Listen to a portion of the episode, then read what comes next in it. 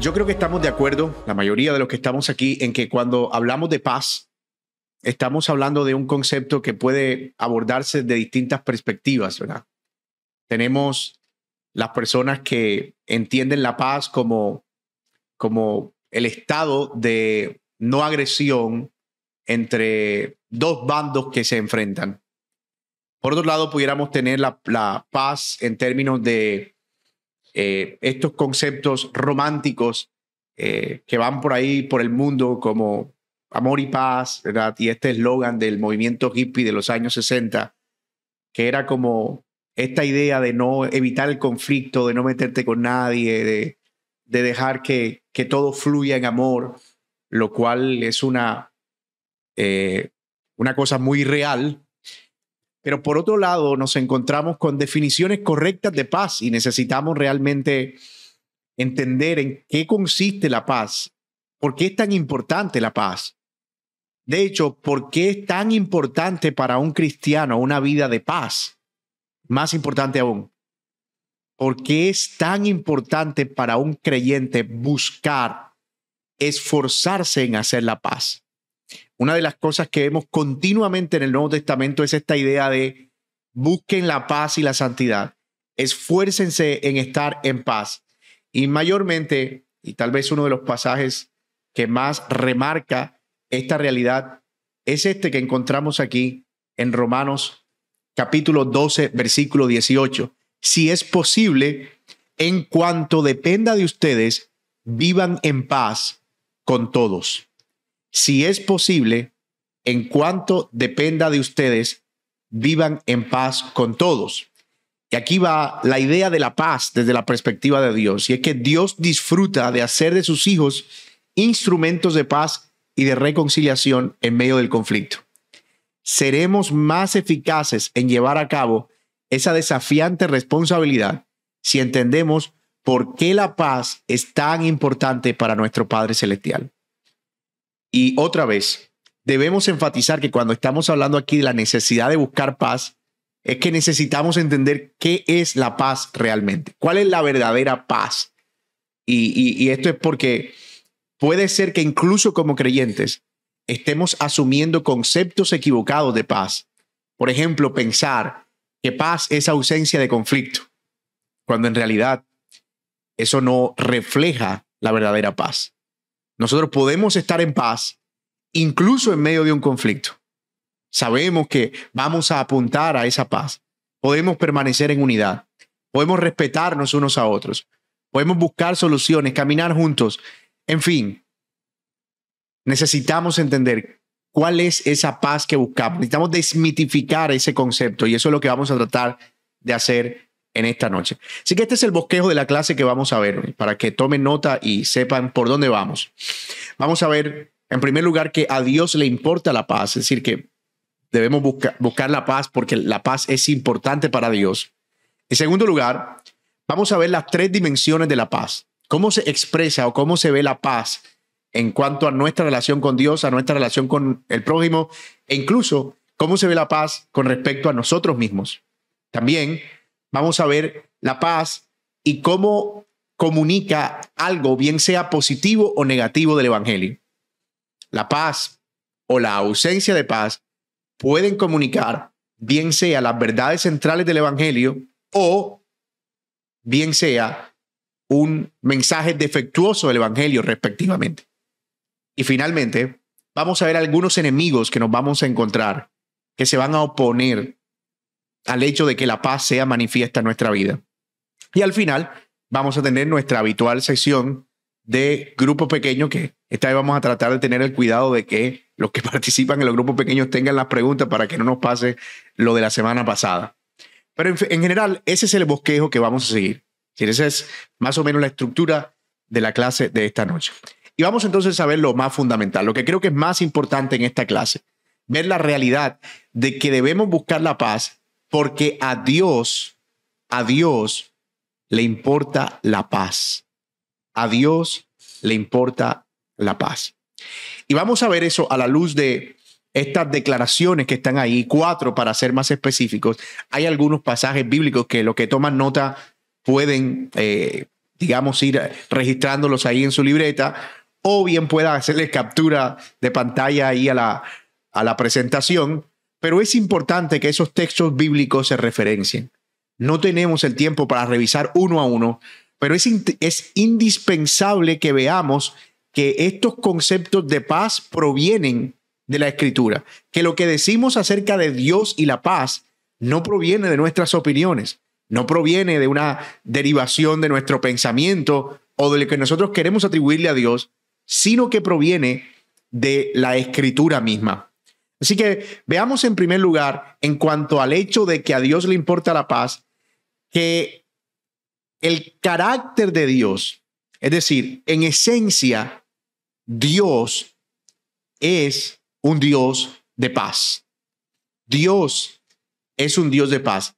La paz forma parte de su carácter porque se le menciona frecuentemente así, el Dios de paz. Ustedes pueden ver Romanos capítulo 15, versículo 33, el Dios de paz sea con todos ustedes. Es decir, noten cómo el tema de la paz está ligado a su identidad. Segunda a los Corintios 13, 11. Por lo demás, hermanos, regocíjense sean perfectos, confórtense, sean de un mismo sentir, vivan en paz y el Dios de amor y paz estará con ustedes. Otro muy conocido, Filipenses 4:9, lo que también han aprendido y recibido y oído y visto en mí, esto practiquen y el Dios de paz estará con ustedes. Y así sucesivamente vemos pasajes en la escritura, incluso en el Antiguo Testamento, Jueces capítulo 6, versículo 24. Y Gedeón edificó allí un altar al Señor y lo llamó El Señor es paz, lo cual, el cual permanece en Ofra de Abieser hasta hoy. Es Josué 6, 24. Estas citas ustedes pueden revisarlas con más detalle en sus casas o ir anotándolas allí. Pero fíjense cómo eh, el tema de la paz, ya nosotros lo vamos viendo como parte del carácter mismo de Dios. Y aunque todavía no estamos construyendo una definición de paz, al final, y ese es precisamente el propósito de la clase y por lo que lo hemos hecho así, es que no, es que no hemos querido partir de una definición para luego desmenuzarla. Hemos querido ver cómo se ven las escrituras para luego a través de una conclusión eh, y, inductivamente poder llegar a observar qué, cuáles son esos elementos que componen la verdadera paz. La otra cosa al respecto de Dios y la paz es que la paz es una de las grandes bendiciones que Dios da a quienes lo siguen. Ustedes pueden ver Levítico 26:6. Daré también paz en la tierra para que duerman sin que nadie los atemorice. Asimismo, eliminaré las fieras dañinas de su tierra y no pasará espada por su tierra. Así, solamente como para revisarlo por encima, Salmo 29, 11, el Señor dará fuerza a su pueblo, el Señor bendecirá a su pueblo con paz. En el Nuevo Testamento, Gálatas 6, 16, y a los que andan conforme a esta regla, paz y misericordia sea sobre ellos y sobre el Israel de Dios. Noten, mis hermanos, cómo continuamente Dios no solo es paz, sino que Él está comprometido con comunicar paz aquellos que son parte de su pueblo como una bendición. La paz es algo que proviene de Dios y que Dios da como un regalo, que Él extiende como una bendición. En tercer lugar, en cuanto a la relación de Dios y la paz, vemos que Dios repetidamente ordena a su pueblo que busque y siga la paz.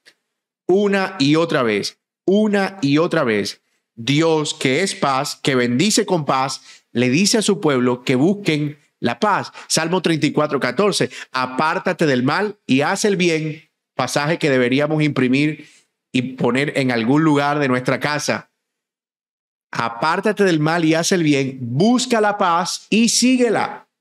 Es decir, no solo esfuérzate en hallarla, en saber dónde está, sino cuando la encuentres, conviértete en un seguidor de ella, en alguien que está continuamente procurándola. Jeremías 29:7. Y busquen el bienestar de la ciudad a donde los he desterrado y ruegan al Señor por ella, porque en su bienestar tendrán bienestar. Noten aquí cómo se intercambian los conceptos, eh, y es el concepto en el Antiguo Testamento del shalom, el bienestar, la paz, eh, el estado de armonía, el shalom del Antiguo Testamento.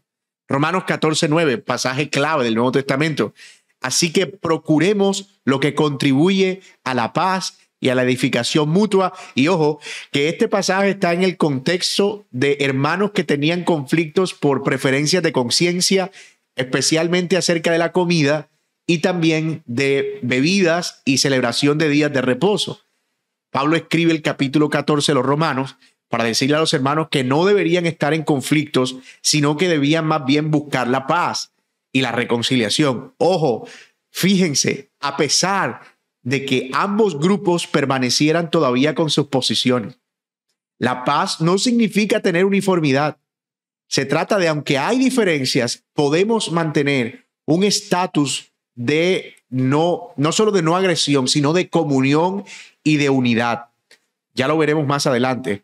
Pero ese pasaje de Romanos 14, 19 es un pasaje muy pertinente acerca de la demanda de Dios de paz en el contexto de las relaciones, especialmente al interior de la iglesia. También ustedes pueden ver Colosenses 3:15, que la paz de Cristo reina en sus corazones, a la cual en verdad fueron llamados, otra vez, noten la relación en cuanto a la iglesia entre el llamado a la paz y la unidad. El texto sigue diciendo, y fueron llamados en un solo cuerpo y sean agradecidos. Otra vez, paz igual a unidad de la iglesia, que no significa uniformidad. También podemos ver 1 Tesalonicenses 5:13, y que los tengan en muy alta estima con amor por causa de su trabajo, hablando de los pastores. Vivan en paz los unos con los otros, un mandato taxativo del Nuevo Testamento. Vivan en paz los unos con los otros. Así que fíjense que hemos visto de manera progresiva la relación de Dios y la paz y casi como que se va ampliando como un embudo que empieza o una pirámide que empieza desde lo más fundamental hasta lo más específico. Dios en su carácter es paz. Él bendice con paz y él espera que su pueblo busque y siga la paz. Pero no solo eso. Incluso en los términos cotidianos, Dios usa la paz como parte de su lenguaje. Es decir, la forma en la que Dios se comunica y en la que Dios espera que su pueblo se comunica o se comunique es a través de un lenguaje de paz. Ustedes pueden verlo eh, en, la, en, la, en pasajes como jueces 6:23 y el Señor le dijo, paz sea contigo, no temas, no morirás. Lucas 24:36. Mientras ellos relataban estas cosas, Jesús se puso en medio de ellos y les dijo, paz a ustedes. El mismo saludo del apóstol Pablo en las cartas casi siempre es paz a vosotros. Jesús cuando envió a los discípulos les dijo, cuando ustedes vayan a una casa de dos en dos y entren, lo primero que ustedes tienen que decir que es, la paz sea a esta casa. O sea, noten cómo el Señor espera otra vez que eso sea parte de su lenguaje. Y finalmente, Dios ha escrito su pacto en términos de paz. O sea, la forma en la que Dios se relaciona con el pueblo es a través de un lenguaje de paz. Números 25:12. Por tanto, dice, ciertamente yo le doy mi pacto de paz. Otra vez, la relación de Dios con su pueblo es una relación en términos de paz. Piénsenlo. Dios no tenía ninguna obligación de relacionarse con nosotros después de haberle defraudado en el huerto del Edén. Pero por alguna razón tenemos relación con Él. Y esa, esa razón no es otra que Dios toma la iniciativa y en esa iniciativa Él nos reconcilia. No es que Él se olvide del conflicto, no es que Él eh, mire para otro lado, no es que Él finja la paz, es que en efecto Él crea un pacto por medio del cual el conflicto se resuelve y ahora en la nueva relación hay una relación pacífica. El pacto de Dios con su pueblo es un pacto basado en la paz. Isaías 54:10, porque los montes serán quitados, las colinas temblarán, pero mi misericordia no será apartada de ti. Y el pacto de mi paz, el pacto de mi reconciliación, el pacto de mi restauración relacional con mi pueblo, no será quebrantado. Dice el Señor que tiene compasión de ti. Malaquías 2:5, mi pacto con él era de vida y paz, la cual le di para que me reverenciara. Otra vez, Dios en su relación de pacto presenta la paz como el elemento esencial de esa relación. Así que fíjense que ya no estamos hablando meramente de un concepto humano, no estamos hablando solamente de algo que se produce a nivel social o comunitario. Cuando hablamos de paz, estamos hablando de algo que está relacionado con Dios, con su carácter, con sus bendiciones, con su pueblo e incluso con su pacto y con su lenguaje. Y eso es importante, porque eso ya nos va a nosotros poniendo en un panorama acerca de qué es realmente la paz y el papel que desempeña la paz en nuestras vidas, el papel que desempeña la paz en nosotros como cristianos. Así que ese es el primer punto que vamos a abordar de nuestro bosquejo y vamos a probar en principio que a Dios le importa la paz y es por eso que debemos buscarla. Pero ahora vamos a ir al siguiente punto de nuestro bosquejo, que es justamente cómo se expresa esa paz o cómo se ve la paz en términos de las dimensiones en las que se manifiesta. Antes de eso, noten aquí, y esto es más como para recapitular la sección anterior, nada revela la preocupación de Dios por la paz más vívidamente que su decisión de enviar a su bienamado Hijo para guiar nuestros pasos por la senda de la paz. De principio a fin, me encanta eso, por eso lo destaqué. De principio a fin, la misión de Jesús fue de pacificación. La máxima prueba de que a Dios le importa la paz es Jesús mismo, que fue un medio de pacificación y la forma en la que él vivió también. Ahora, vamos a ver cómo se expresa esa paz en distintas áreas. Y ya vamos a ir, fíjense que ya vamos empezando, de, empezamos de lo más general y vamos metiéndonos cada vez más en el concepto de paz. Vamos a ver que esa paz tienen tres dimensiones. La primera dimensión de la paz es la paz que tenemos con Dios. Es la idea de que Dios nos ha reconciliado por medio del Evangelio. Segunda, la paz con los demás. Es la paz con nuestro prójimo o, como pudiéramos también llamarla, la unidad. Paz con nuestro prójimo, unidad. Paz con Dios, reconciliación. Tengan esos dos términos en su mente. Paz con Dios es una relación de reconciliación. Paz con nuestro prójimo es en términos de unidad. Y finalmente una paz personal. Debí poner paz con nosotros mismos, pero no quería que su mente se fuera. Y ahorita vamos a abordar ese, ese, ese punto. Pero también Dios espera que nosotros estemos a paz personalmente, individualmente. Y ahorita vamos a ver en qué consiste eso vamos a ver que no es este concepto eh, postmoderno de, de tener, de, la búsqueda mística de la paz interior, sino que vamos a ver que es un estado al que en definitiva se puede llegar. Es un resultado de las otras dos formas de paz. Eso es un estado, pero ya vamos a ir ahí. Entonces, vamos a ver uno a uno, ¿verdad? ¿Cuáles son esas dimensiones de la paz que se ven eh, en nuestra relación con Dios, con nuestro prójimo y también con nosotros mismos? El primer aspecto es este que tiene que ver con la paz con Dios. La mayoría de ustedes posiblemente esté familiarizado con esta idea. El hombre se encuentra separado de Dios y enemistado con Él desde su nacimiento. Si en el mismo hecho que el hombre nace, nace en una enemistad con Dios. Isaías 59, eh, Isaías, eh, perdón, eh, Romanos capítulo 3, versículo 23 dice que todos hemos pecado, que todos estamos destituidos de la gloria de Dios, que todos hemos, estamos alejados de Dios. También Isaías 59, 2 dice lo siguiente, pero las iniquidades de ustedes han hecho separación entre ustedes y su Dios. Otra vez, Isaías 59, versículo 2, pero las iniquidades de ustedes han hecho separación entre ustedes y su Dios, y los pecados le han hecho esconder su rostro para no escucharlos. Ese es un pasaje clave, clavecísimo, clave, importantísimo en declarar cuál es el estado de la relación del hombre con Dios, naturalmente hablando, y la conclusión es, es un estado de separación. Ahora, ese no es el problema más grave. El problema más grave es que el hombre no puede resolver eso por su propia cuenta. Y todavía ese no es el problema más grave. El problema es que él tendrá que dar cuentas por esa separación y encontrarse cara a cara con Dios en el día del juicio. Ahora bien, Nacemos en una condición, separados. No podemos hacer nada por eso. Y vamos a ser condenados por eso. Eso es un escenario terrible, catastrófico. La mala noticia del Evangelio. Pero aquí es donde viene la buena noticia. La buena noticia es que Dios amó tanto al mundo, Juan 3:16, que envió a su Hijo para que todo aquel que en él crea no se pierda, sino que tenga vida eterna. ¿Y cómo pasó eso?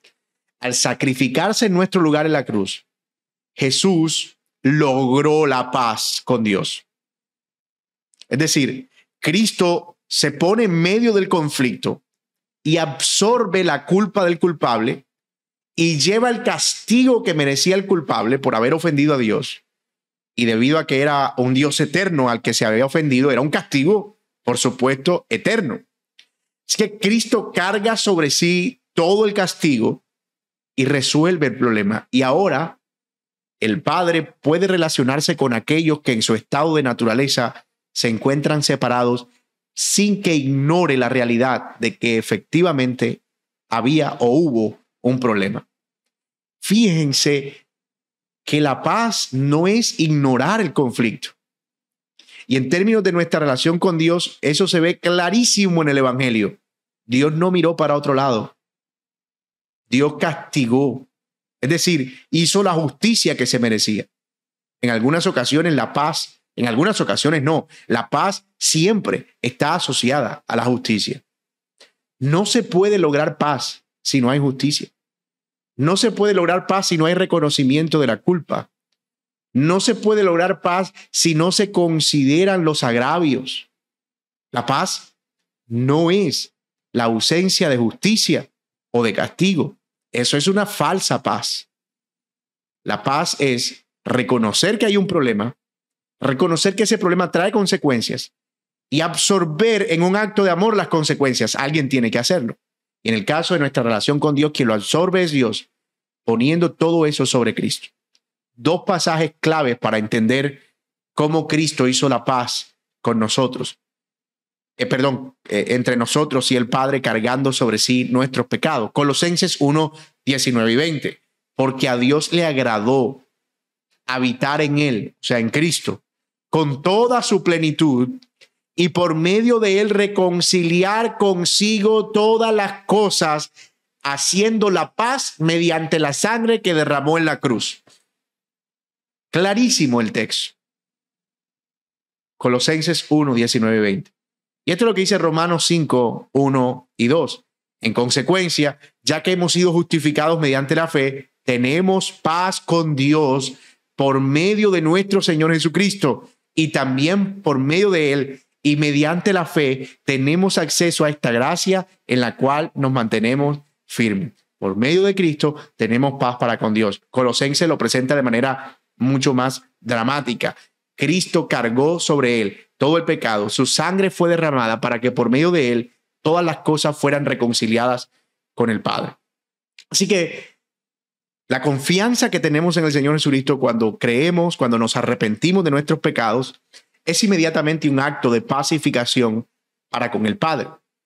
Creer en Jesús significa más que tener una vida religiosa, más que ir a la iglesia, más que tener buenos modales.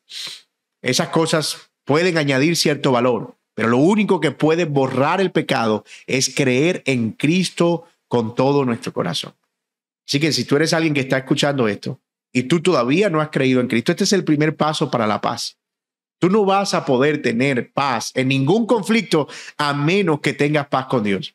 Tú no vas a poder reconciliarte con nadie a menos que tengas paz con Dios. Y si tú viniste a este estudio porque tienes un conflicto con alguien de tu familia, con algún amigo, pero tú no, no estás reconciliado con Dios, hoy es el primer paso que tú debes dar. Yo debo asegurarme que mi relación con Dios es una relación en la que yo creo que soy pecador, pero que Cristo absorbió toda la culpa y ahora puedo entrar en una relación con el Padre. Solo entonces, solo entonces vas a poder disfrutar de una genuina y verdadera relación con Dios para luego ir reconciliarte con otros. Y ese es el otro aspecto de la, o la segunda dimensión de la paz, que vamos la paz con los demás. Esta paz generalmente se denomina unidad. Otra vez, asocien los términos Paz en cuanto a Dios, reconciliación por medio de Cristo. Paz en cuanto al prójimo, unidad. Unidad. Mantenernos en unidad. Esta paz se le domina así, unidad. Salmo 133, 1 dice exactamente, miren cuán bueno y cuán agradable es que los hermanos habiten juntos y en armonía, en el, en el shalom, en esa unidad. No es simplemente la ausencia de conflicto, esto es muy importante. Y luchas. No, la unidad es la presencia de auténtica armonía, y estos términos son claves. Armonía comprensión y buena voluntad entre las personas. Elementos claves de nuestra paz con los demás. Armonía, comprensión y buena voluntad entre personas. Dios nos llama a hacer todo lo que podamos para vivir en paz con todo. Romanos 12:8 dice, ya lo leímos al inicio de la clase, en cuanto dependa de ustedes, estén a paz con todos los hombres. También Mateo 22:39, dice que el segundo mandamiento más importante es amarás a tu prójimo como a ti mismo. Esta clase de unidad es parte esencial de un testimonio eficaz. Ahorita, en el resto de la clase, vamos a ver cómo es que este tipo de paz comunica la paz que vimos anteriormente, la paz con Dios, el Evangelio. Si nosotros tenemos paz los unos con los otros, estado de unidad, vamos a estar comunicando al mundo, a quienes no conocen al Señor, el verdadero estado de paz, lo que Dios espera de nosotros. Así que es bien importante que vayamos teniendo esos conceptos claros. Y finalmente, que yo sé que es el que muchos están esperando, es como es esto de la paz personal o paz interna o mi propia paz o este aspecto de estado de no perturbación individual. La paz interior, y otra vez, no se predisponga con el término que vamos a tratar de probar bíblicamente, que Dios desea que nosotros estemos en paz internamente. La paz interior es una sensación de totalidad, contentamiento. Me encanta esto, tranquilidad, orden, descanso y seguridad es una sensación de totalidad, contentamiento, orden, tranquilidad, descanso y seguridad. No necesitamos muchas pruebas para mostrar que hay momentos de nuestra vida en las que no nos sentimos en paz. Independientemente de lo que sea, hay como perturbación interna.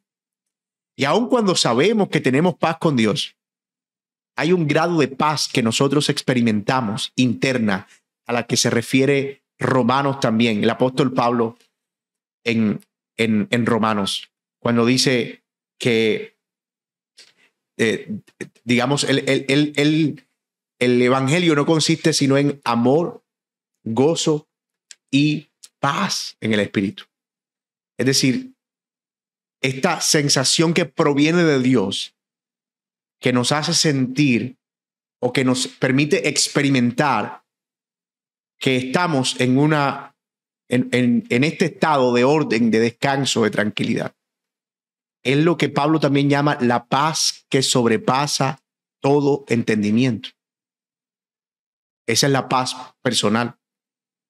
La auténtica paz interior no puede obtenerse directamente mediante nuestros propios esfuerzos. Y aquí es donde desmentimos el intento postmoderno de creer que esta paz interior es algo que nosotros conseguimos a través del yoga, de retiros, de alejarnos de la gente, de mantras, eh, de actitudes o comportamientos, más que decisiones. Esta paz interior viene de Dios, proviene del Señor. Una cosa es un estado de no perturbación al que una persona entra porque no quiere meterse en problemas. Pero otra cosa es la verdadera paz, que es una paz que va, como dice Pablo, más allá de todo entendimiento. Es un don que Dios da solo a quienes creen en su Hijo y obedecen sus mandamientos. Esa es la clave. Es un don que Dios le da solo a los que eh, creen en su Hijo y obedecen los mandamientos. Miren algunos textos que son claves en, esta, en este entendimiento. Isaías 26.3 dice, tú guardarás en completa paz a aquel cuyo pensamiento en ti persevera porque en ti ha confiado.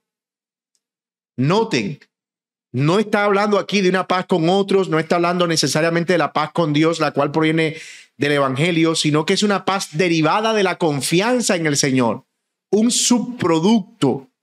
Tú guardarás en completa paz aquel cuyo pensamiento en ti persevera. Otro texto, Isaías 32, 17. La obra de la justicia será paz y el servicio de la justicia tranquilidad y confianza para siempre. Isaías 32, 17. También pueden ver ustedes en sus casas, Salmo 85, 10, la misericordia y la verdad se han encontrado, la justicia y la paz se han besado. Y el Salmo 119, 65 dice, 165, mucha paz tienen los que aman tu ley, los que obedecen tu palabra. ¿A qué paz se refiere? no está hablando del estado de paz y de unidad, no se está refiriendo necesariamente a la paz con Dios, sino a la, paz que viene como resultado del deleite en la ley de Dios. Nada los hace tropezar. Isaías 48, 18, el último. Si hubiera prestado atención a mis mandamientos, tu paz habría sido como, si hubieras prestado atención a mis mandamientos, tu paz habría sido como un río y tu justicia como las olas del mar. Dice eh, la NBLA, si tan solo hubieras atendido a mis mandamientos, entonces habría sido tu paz como un río y tu justicia como las olas del mar. Otra vez, vean la relación entre la obediencia a Dios y lo que experimentamos, la sensación de paz interior. Estos pasajes lo que hacen es demostrarnos ¿Por qué es imposible experimentar paz interna si uno no busca la paz con Dios primero y la paz con los demás? No se puede tener paz interna si no tenemos paz con Dios y paz con los demás. A veces nosotros nos referimos a este estado de paz en una manera sarcástica y provocadora. Ay, yo no sé, allá fulano que quiera matarse como yo, yo estoy en paz. No, tú lo que estás es evitando un conflicto. Eso no es paz. Ya me vienes a perturbar la paz. No, tú no estás en paz, tú quieres es huir de un conflicto. Son dos cosas muy diferentes. Así que esta paz interior es un subproducto, es un resultado de experimentar paz con Dios y paz con los demás. Si estoy en paz con Dios, mis pecados han sido perdonados, he sido recibido y reconciliado. Si estoy en paz con los demás, procurando la unidad, etcétera, etcétera, yo voy a tener paz personal, paz interna. Voy a tener paz en medio de la tormenta. y sobra decir, y esto ahora que menciono tormenta, no sobra decir más bien, que la paz no es una sensación experimental. Una persona puede tener paz incluso sintiendo algún tipo de experiencia emocional contraria y una persona puede estar experimentando una emoción de tranquilidad y no necesariamente estar en paz. Le voy a poner dos ejemplos. El del primero, el primero es sobre las personas que experimentan esta sensación de estar en paz y en tranquilidad, pero que es solo una emoción. El caso de Jonás. Jonás cuando va huyendo de la voluntad de Dios y paga un pasaje y se mete en un barco y una tormenta golpea el barco. ¿Qué hacía Jonás? Durmiendo en el fondo de un barco. Si Jonás hubiese sido un cantante, él, él podía ir cantando, puedes tener paz en la tormenta. Seguramente. Pero la pregunta es, ¿estaba Jonás a paz con Dios realmente? Por supuesto que no. Porque, porque iba desobedeciendo flagrantemente la voz de Dios. Y esto, esto debo, debo enfatizarlo porque muchas veces tenemos la falsa idea, por ejemplo, en la toma de decisiones, que decimos, mira fulano, tú toma decisiones que te den paz. sea, eso suena como, ay, tan, tan, tan fácil. Después que tú sientas paz con eso, que eso es algo así como que, después que tú no te sientas como preocupado, entonces dale por ahí que por ahí es. Entonces te puedes encontrar personas, por ejemplo, que se van a unir en yugo desigual, lo cual es contra la palabra de Dios. No os unáis en yugo desigual con los incrédulos. Y entonces te puede decir algo como, ay, no, lo que pasa es que ella o él es tan lindo, yo siento tanta paz cuando estoy con él. Tú podrás sentir lo que quieras, pero es una desobediencia a la voluntad de Dios y por lo tanto no es un buen síntoma guiarnos solo por la emoción de la sensación de nuestro corazón, porque acuérdense, engañoso es el corazón más que todas las cosas, que nos puede desviar de la voluntad de Dios. Entonces, no confundamos una cosa con la otra. La paz no es necesariamente una emoción de tranquilidad o de estado de no perturbación, porque el otro ejemplo es el ejemplo de alguien que estaba en completa paz, aun cuando experimentó un grado profundo de dolor, y es el Señor Jesucristo en el huerto de Getsemaní. Allí estaba el Señor, eh, que sus gotas de sudor eran como pesadas gotas de sangre con un elevado, alto eh, grado de ansiedad, pero él estaba sometiéndose completamente a la voluntad de Dios.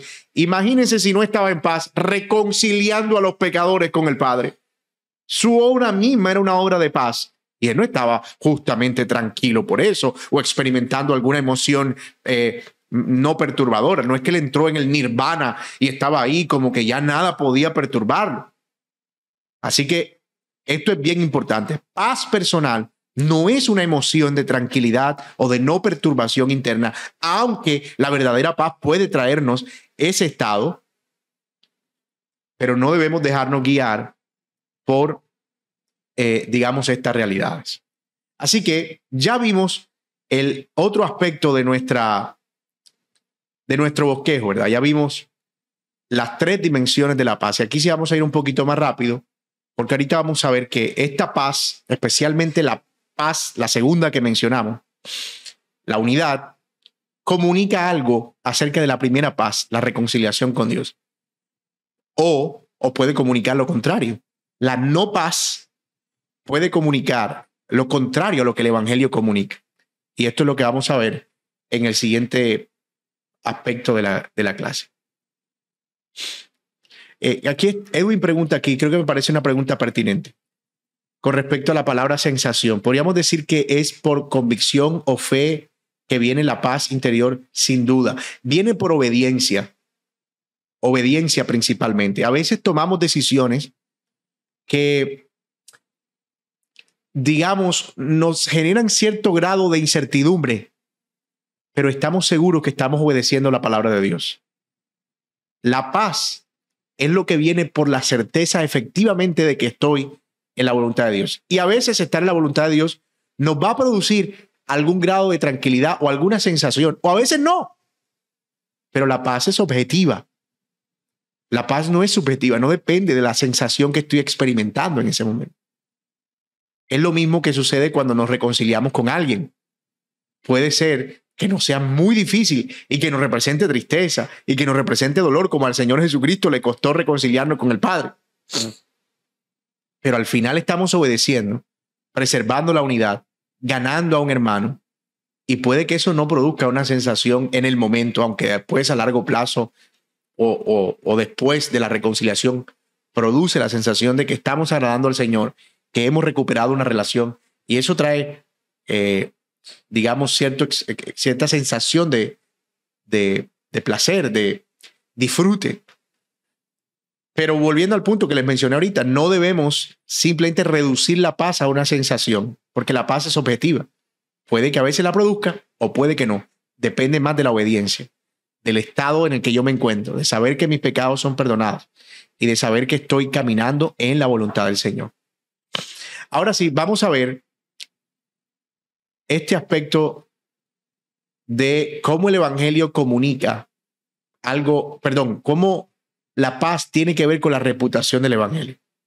Cómo el hecho de conducirnos bien o buscar la paz comunica eh, algo positivo del Evangelio y cómo evadir la paz comunica algo negativo del Evangelio. permítame, porque yo creo que no está apareciendo completo en sus...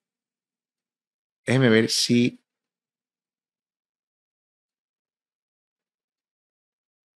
Ahora sí, ¿verdad? Ok, ahora sí. Creo que ahora sí. Muy bien, entonces vamos a ver en primer lugar el primer grupo, ¿verdad? De, que es el que está ahí con el chulito verde, cuando, cuando la paz comunica algo positivo del Evangelio.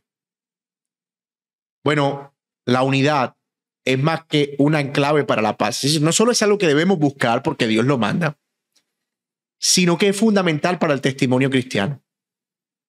Buscar la paz es fundamental para el testimonio cristiano. Cuando la paz y la unidad caracterizan las relaciones del creyente con otras personas, ustedes demuestran que son hijos de Dios y que Él está presente y obrando en sus vidas. Eso lo dice Mateo 5.9, las bienaventuranzas. Bienaventurados los que procuran la paz o bienaventurados los pacificadores, como dice Reina Valera, porque ellos serán llamados hijos de Dios. Es un distintivo del Hijo de Dios, la paz, el buscar la paz. Yo voy a decir esto con mucho temor y temblor, pero es que es verdad. Un creyente conflictivo es una contradicción de términos. O sea, no, no puede existir tal cosa como un creyente que procura continuamente el conflicto, que de hecho lo busca, que, que como que está mal si no está metido en un conflicto. Porque el distintivo del creyente no, no es que los evita, es que cuando aparecen responde pacíficamente. Lo contrario también es cierto, como lo veremos ahorita, pero por ahora vamos a concentrarnos en el aspecto positivo, cómo la unidad o la paz con otros comunica el Evangelio. Noten también que el Señor dejó claro que a través de la unidad o de la paz, nosotros vamos a reflejar que el Señor está en nosotros. Voy a leer para ustedes solo tres versículos de este pasaje muy conocido, Juan 17, del 20 al 23. Pero no ruego solo por esto, sino también por los que han de creer en mí por la palabra de ellos, para que todos sean uno, como tú, oh Padre, estás en mí y yo en ti, que también ellos estén en nosotros, para que el mundo crea que me enviaste. La gloria que me diste les he dado para que sean uno, para que tengan unidad, no para que no tengan conflictos. Estoy haciendo un paréntesis yo. Para que tengan unidad. Continúo leyendo. Así como nosotros somos uno. Yo en ellos, tú en mí, para que sean perfeccionados en unidad. Otra vez, para que el mundo sepa que tú me enviaste y que los amaste tal como me has amado a mí. No se puede ser más claro. La unidad, el estar en paz los unos con los otros, le comunica al mundo la gloria de Dios. Eso es imprescindible. Tú no ves eso en el mundo. En el mundo cada quien está buscando lo suyo. En el mundo cada quien es sálvese quien pueda. En el mundo cada quien está buscando cómo saca ventaja del otro. Pero en el Señor, entre los hijos de Dios, no será así. También la Biblia nos enseña que no se puede tener una adoración verdadera si no tenemos paz con Dios, si no mostramos unidad. Un ejemplo de eso lo encontramos también en el Sermón del Monte. Jesús le dice a sus oyentes, si en algún momento tú vas al altar y vas a llevar una ofrenda al altar y te das cuenta que allí hay una hay un hermano o te acuerdas que tienes un conflicto con un hermano. Dice, suelta tu ofrenda, déjala ahí, ponla ahí y vete a reconciliarte con tu hermano y luego que te reconcilies con tu hermano, entonces presenta tu ofrenda. Hemos explicado ese texto en otros contextos, pero se refiere básicamente al hecho de que en el altar que estaba construido y vigente en los tiempos del Señor Jesucristo se ofrecían las ofrendas por el pecado. Aquí no está hablando de dar ofrenda como la que nosotros damos en el tiempo nuestro. No, aquí es la ofrenda por el pecado. Entonces, si tú llevas tu ofrenda al altar, ya fuera flor de harina, una, eh, una paloma, un cordero, lo que fuera, esa es una ofrenda que tú llevabas para decirle al Señor, Señor, aquí estoy ofreciendo mis votos pidiéndote que no tengas en cuenta mi pecado. Jesús está diciendo, eso parece muy contradictorio, porque mientras tú estás pidiendo que tus pecados sean perdonados, tú no has podido estar en paz con otro. Mientras tú estás buscando la paz con Dios, tú no has podido tener paz y reconciliarte con tu hermano. Entonces deja tu ofrenda ahí y ve y reconcíliate con tu hermano. Y luego trae tu ofrenda. Los conflictos, los conflictos son un no resueltos. aclaro, los conflictos no resueltos son un impedimento para nuestra adoración. El mismo apóstol Pedro le dijo a los hombres en su primera carta en el capítulo 3, traten a sus esposas como a vaso más frágil para que sus oraciones no tengan estorbo. Y esto es una cosa que los esposos debemos tener en nuestra mente. Yo no puedo pretender adorar al Señor un domingo por la mañana mientras estoy en un conflicto no resuelto con mi esposa. Simplemente nuestras oraciones tienen estorbo porque no hemos hecho la paz. Esto no es superficial. Es una idea o, es una cosa muy importante en la vida cristiana. Así que hemos visto esos tres aspectos entonces de cómo la pacificación comunica la gloria de Dios en términos positivos. Nos ayuda a estar en un estado de adoración, comunica la gloria de Dios al mundo, muestra que somos hijos de Dios, muestra el testimonio cristiano. Pero lo contrario, es decir, el no buscar la paz también es cierto. Una, una vida llena de conflictos no resueltos es un obstáculo para hablar de la reconciliación en el Evangelio. Yo creo que no necesito mucho esfuerzo para probar eso. Tú no necesitas o no puedes acercarte a alguien para hablarle de que necesita que sus pecados sean perdonados si esa persona sabe que tú eres un rencoroso, un rencilloso. Eso no es posible. No se puede hablar de paz con Dios si no estamos en, paz con la gente. Por otro lado, la falta de paz produce una raíz de amargura que contamina a todos los que nos rodean. Hebreos 12:5 habla de eso en el episodio que tuvieron Esaú y Jacob. ¿Se acuerdan ustedes, verdad? En ese episodio, Esaú vendió su primogenitura, Jacob se aprovechó de su hermano y Esaú estuvo todo el tiempo buscando una oportunidad para matar a su hermano. Y vivió toda la vida en función de eso. Creó una raíz de amargura. Y lo que dice Hebreos es que esa raíz de amargura contamina a otra gente. ¿Ha estado usted alguna vez al lado de una persona con raíz de amargura?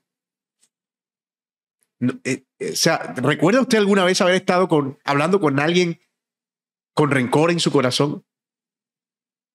No, no es posible que esas personas puedan experimentar algún tipo de paz, pero al mismo tiempo contaminan a quienes le rodean.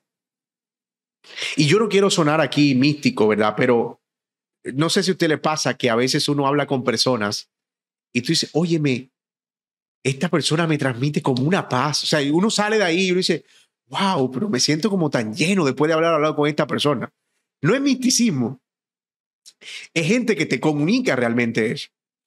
Pero hay gente que es todo lo contrario. Como que tú hablas con ellos y dices, tú sales de ahí como que, wow. O sea, siento como, como un peso, como algo, como que, como una carga. Es a eso a lo que se refiere Hebreos capítulo 2. Una raíz de amargura que contamina a otros. La amargura es un mal negocio. La falta de perdón es un negocio terrible la no pacificación, es algo que siempre, siempre va a salir mal. Y finalmente, cuando como creyentes somos capaces de encontrar paz, o no somos capaces más bien, de encontrar paz, comprometemos la reputación del Evangelio en el mundo. Imagínate creyentes que no pueden reconciliarse entre ellos y que tienen que estar demandándose unos a otros. No sé si fue la primera clase que les hablé de lo que significaba boletearse eh, y de sacar una boleta todo el tiempo, como de estar citando personas todo el tiempo que eh, la fiscalía intervenga, voy a ir a la policía, voy a hacer esto, voy a llamar, te voy a demandar, fírmame esta letra. Todo, todo para ellos funciona a través de, de, instrumentos, en su momento llaman de, de justicia, pero en realidad son de venganza tercerizada. Como no me puedo vengar yo y la justicia puede hacerlo, voy a buscar a alguien que pueda vengarse por mí, la justicia. Y eso termina dando un mal testimonio.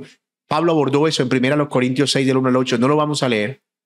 Pero allí, ya hemos citado ese texto otras veces, los hermanos se demandaban entre ellos y Pablo dice, ¿qué es lo que les pasa a ustedes?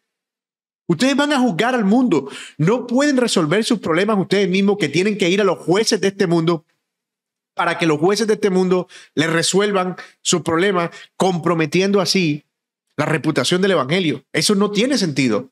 Sufran el agravio si tienen que sufrirlo. Ahora, ojo, hay cosas que van a demandar que vayamos a las autoridades cuando estamos hablando de delitos. Pero no cuando estamos hablando de conflictos que pueden tener una salida reconciliada. Quiero mostrarles una cita de el fallecido ex, obviamente ex porque falleció, juez de la Corte Suprema de Justicia de los Estados Unidos, Antonin Scalia. Murió en 2016. Miren lo que dijo él acerca de primera los Corintios 6, 1 al 8. Este, le estamos hablando de que era un juez del más alto tribunal en una de las justicias tal vez más estables del mundo. No estoy diciendo que es perfecta, pero es un sistema de justicia muy robusto. Ser un juez de la Suprema Corte de los Estados Unidos es una cosa monstruosa, grande. Es decir, pero miren lo que dijo Scalia sobre este aspecto. Yo creo, estoy citándolo, que este pasaje, refiriéndose a 1 Corintios 6, 1 al 8, tiene algo que decir acerca de la correcta actitud cristiana hacia el litigio civil. Pablo está diciendo dos cosas. Primero dice que la mediación de un amigo mutuo, como el ministro, debería buscarse antes que las partes vayan corriendo a los tribunales. Creo que hoy estamos demasiado dispuestos a buscar la reivindicación o la venganza a través de procedimientos contenciosos antes que la paz a través de la mediación. Voy a leer eso de nuevo porque suena como un lenguaje jurídico muy técnico, pero hay mucho sentido ahí. Creo que hoy estamos demasiado dispuestos a buscar la reivindicación o la venganza a través de procedimientos contenciosos, o sea, demandas y todo eso, antes que la paz a través de la mediación. Y termina diciendo Escalia, los buenos cristianos, así como son lentos para la ira, deben ser lentos para la demanda. Interesante, muy interesante perspectiva de alguien que no fungía como un pastor o como, sino alguien que entendía el valor de los principios bíblicos de la reconciliación para una sociedad. Hay un pasaje ahora para los que dicen que hacen citando abogados mundanos. Bueno, la Biblia nos habla acerca de cómo la no reconciliación comunica algo terrible. Esta es la parábola del siervo malvado, ustedes se acuerdan. Un hombre va donde un rey le dice que tiene una gran deuda, le suplica, el rey se la perdona y cuando sale de ahí se encuentra con uno que le debía una deuda muy pequeña y lo toma por el cuello y lo echa a la cárcel. Y dice el texto, así cuando sus consiervos vieron lo que había pasado, se entristecieron mucho. Noten que destaco esas palabras. Se entristecieron mucho. Porque todo lo que hacemos lo hacemos a los ojos de los hombres, mis hermanos. Y fueron y contaron a su señor todo lo que había sucedido. Entonces, llamando al siervo, su señor le dijo, siervo malvado, te perdoné toda aquella deuda porque me suplicaste. ¿No deberías tú también haberle, haberte compadecido de tu consiervo, así como yo me compadecí de ti? Mis hermanos, lo que hacemos cuando, evita, cuando, cuando escogemos el conflicto no resuelto antes que la paz es que estamos comunicando la perversión de nuestro corazón, la maldad de nuestro corazón. Le hablo a los matrimonios que tienen que viven con hijos o a los miembros de hijos de padres no cristianos o si tú eres alguien que vive en una casa donde no hay creyentes. Ellos te están viendo todo el tiempo. Y la manera en la que tú asumes los conflictos está comunicándoles algo a ellos. O glorioso acerca de Cristo o terriblemente perverso acerca del Dios y el Evangelio. Así que si tú estás en tu casa y hay conflictos no resueltos, como que te puedes levantar y hablar sin tu hermano, o no hablarle a tu hermano, no hablarle a tu mamá, no hablarle... Yo no sé si estamos al lado de algo que pudiéramos decir que es diabólico. En realidad, es perverso, es una maldad. Estamos comunicando algo terrible del Evangelio. Y finalmente, ya con esto terminamos, vamos cerrando. ¿Cuáles son los enemigos que nos encontramos para la paz? ¿Qué enemigos nos encontramos que nos evitan tener la paz? Ya hemos visto que la paz tiene que ver con el carácter de Dios, que la paz se da en tres dimensiones, que la paz comunica algo al Evangelio, pero no es fácil. Ustedes lo saben. La paz no es fácil. ¿Qué oponente nos encontramos en el camino? El diablo, por supuesto, el principal oponente de la paz. Es el principal enemigo de la paz. De hecho, al diablo se le llama el adversario. Usted sabía, eso es lo que significa diablo, el adversario. ¿Y cómo hace Satanás? No es eh, metiéndonos un espíritu de pelea necesariamente. Por eso mucha gente cree que lo que necesita es liberación y no arrepentimiento. Pero lo que sí hace Satanás es, por ejemplo, llenar nuestro corazón de avaricia, como lo hizo con Ananía y Zafira. ¿Ustedes se acuerdan de ese relato? ¿Por qué llenó Satanás tu corazón y mentiste al Espíritu Santo? Muchas veces la avaricia de nuestro corazón, que viene del diablo, de nuestros deseos, de nuestras pasiones, pero que es inflada por el diablo, nos lleva a conflictos. ¿Cuántos conflictos conoce usted que se dan por el dinero? En el área familiar, cuando hay una herencia, el diablo se frota las manos, porque todos son hermanos hasta que hay una herencia. Y de la nada empiezan a surgir conflictos, intereses particulares. ¿Y por qué me vas a medir menos? ¿Y por qué van a vender eso? Yo no doy permiso. Esa parte es mía. Y tú ves que lo que era una familia feliz, de repente comienza a convertirse en una familia en medio de peleas y conflictos. Y ha habido hasta muertos. ¿De dónde viene eso? Un corazón inflado por la rueda del infierno, por el mismo diablo, de la avaricia. También nos engaña y nos confunde el diablo y se aprovecha de la ira no resuelta. Efesios 4:6 dice, no se ponga el sol sobre su enojo, no den lugar al diablo. Hermano mío, conflictos no resueltos. Con cada día que pasa es una puerta abierta para Satanás, para llenar nuestro corazón de más amargura, de más amargura, y nos va alejando cada vez más del Señor y de los, y de los otros. Satanás está interesado en que los conflictos no se resuelvan. No se ponga el sol sobre el su enojo, no den lugar al diablo, eso está ahí pegado. Y por otro lado, también levanta falsos maestros que generan divisiones. Pero también tenemos al mundo, no solo el diablo, el mundo, la mundanalidad, el humanismo resultante de la época también se opone a la paz. Un énfasis marcado en el individualismo, el culto a la persona. ¿Por qué tienes que rebajarte? Tienes que darte tu lugar. El famoso ámate a ti mismo, esa filosofía de nadie es más importante que tú. Nadie es más grande que tú. ¿Por qué tienes tú que humillarte? Que se humille él, que se humille ella.